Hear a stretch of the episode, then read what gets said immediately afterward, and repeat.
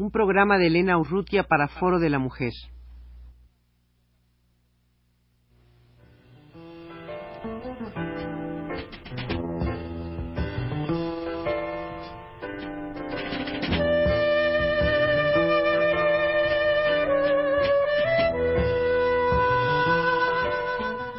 Foro de la Mujer.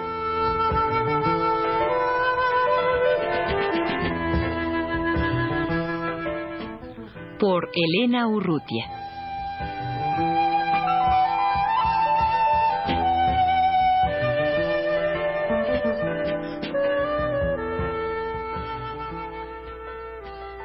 Primera parte. Dos maneras de ser viejo porque envejecer es un juicio social más que un acontecer biológico, dice Susan Sontag. Si digo que nací en tal fecha y que tengo, por lo tanto, X número de años, establezco de entrada un malestar.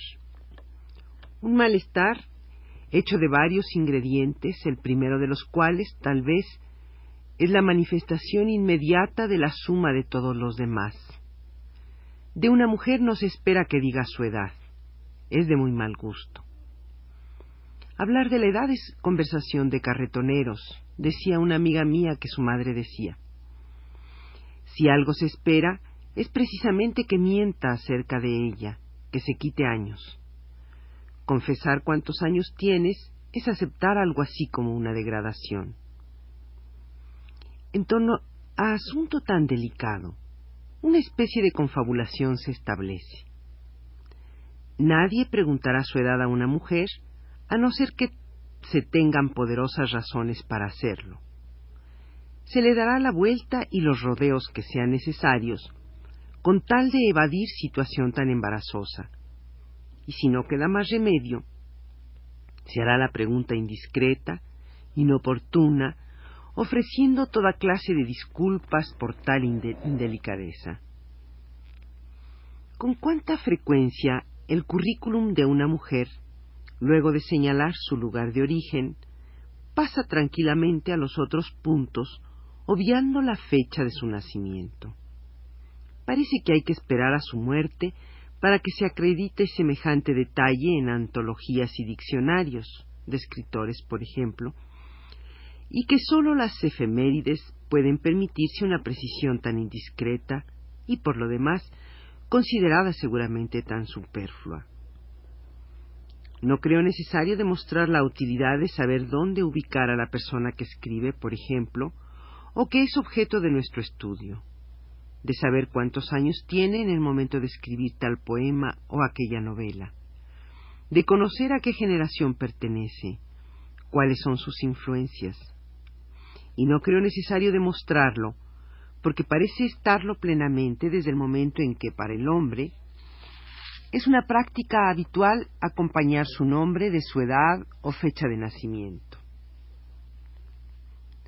Usted perdone, me disculpo por tener que ser indiscreto, pero una vez consumado el desacato, como desagravio obligado surgirá el comentario de sorpresa halagüeña. Pero no es posible. Se ve usted mucho más joven. ¿Quién lo diría?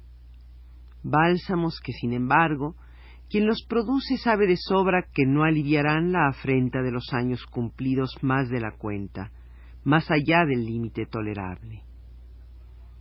No es fácil establecer cuál es el límite tolerable.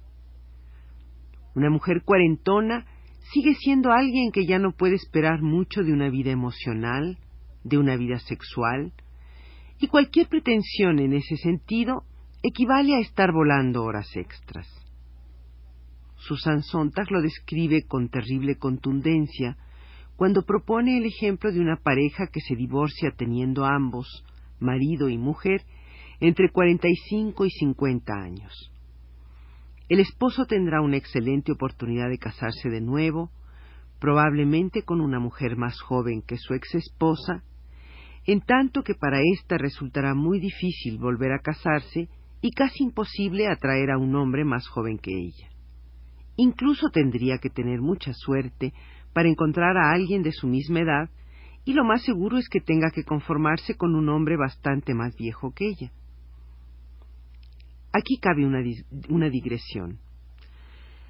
Si analizamos la pareja arquetípica que la sociedad propone, para que haya la perfecta avenencia, se espera que el hombre sea unos años mayor que la mujer, más alto y más corpulento que ella, con un nivel de escolaridad superior, más inteligente, con toda clase de experiencias, incluso mayor experiencia sexual. Si va a haber en la pareja una cierta diferencia de clases, será mejor que sea la de él la más elevada. Solo en cuanto a belleza física se espera que la mujer sobresalga. Es decir, que en todo lo enunciado, el hombre debe estar por encima de la mujer, ser superior a ella, para asegurar mejor y preservar la supremacía de un sexo sobre el otro. Creo haber llegado a un punto clave. A partir de la diferencia de los sexos, que nadie puede negar, se ha establecido la superioridad de un sexo sobre el otro, reglas que uno impone al otro, patrones diferentes para uno y otro, y que, inútil decirlo, favorecen a uno en detrimento del otro, de la otra. Se ha hablado mucho de una doble moral sexual y se ha hablado también de una diferente manera de encarar la edad, de vivirla, de asumirla y padecerla, de un doble patrón para envejecer. Nada es gratuito y todo tiene una razón de ser que lo explica y sustenta. El tabú en torno a la edad de la mujer oculta toda una ideología que establece, cito una vez más a Susan Sontag, que la actividad principal de los hombres en este mundo consiste en ser y hacer, y no sólo en aparecer. Termina la cita. El hombre entonces será valorado por sus atributos personales, las propiedades de su ser, por sus conocimientos, experiencias, capacidad de trabajo, de creatividad, en una palabra, por todo aquello que se adquiere o se incrementa con los años, dando a su vida, a medida que estos transcurren, un interés, un contenido, un valor, una razón de ser. Si aparecer es para la mujer su razón fundamental, el físico que hace posible ese aparecer, su cuerpo y su cara, con el paso de los años se deteriora, y sobre todo de acuerdo con los patrones de belleza y de apariencia que rigen a nuestra sociedad, pierde vigencia y valor. Es cierto que pueden contribuir elementos externos a la persona para mantener la apariencia o ser controlados hasta cierto punto, pero solo hasta cierto punto. La mujer, si tiene los medios y el ocio para hacerlo, puede conseguir mejorar su apariencia con ropa y accesorios, realzarla. Puede cuidar de su figura y su rostro, hacer ejercicio para mantenerse esbelta y lucir joven, modelo al cual siempre habrá de tender, maquillarse para corregir defectos o acentuar cualidades, restirarse cuando la piel arrugada se ha convertido en evidencia irrefutable de los años vividos.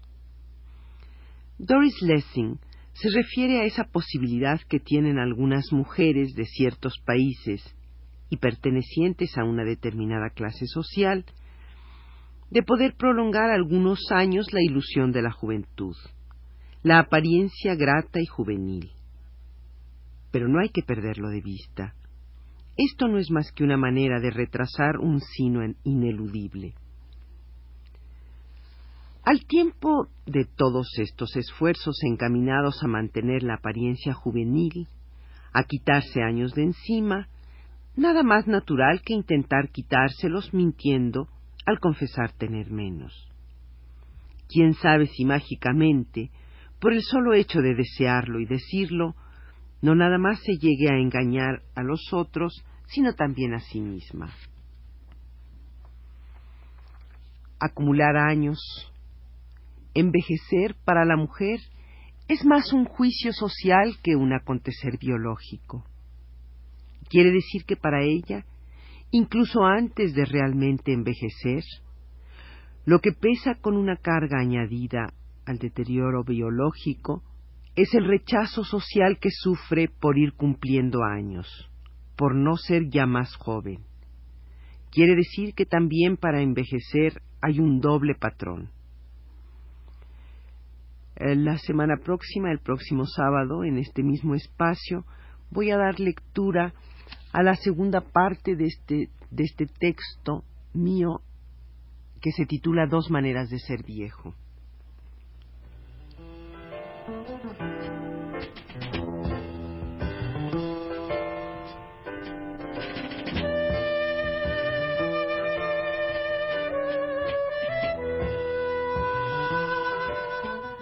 Foro de la Mujer.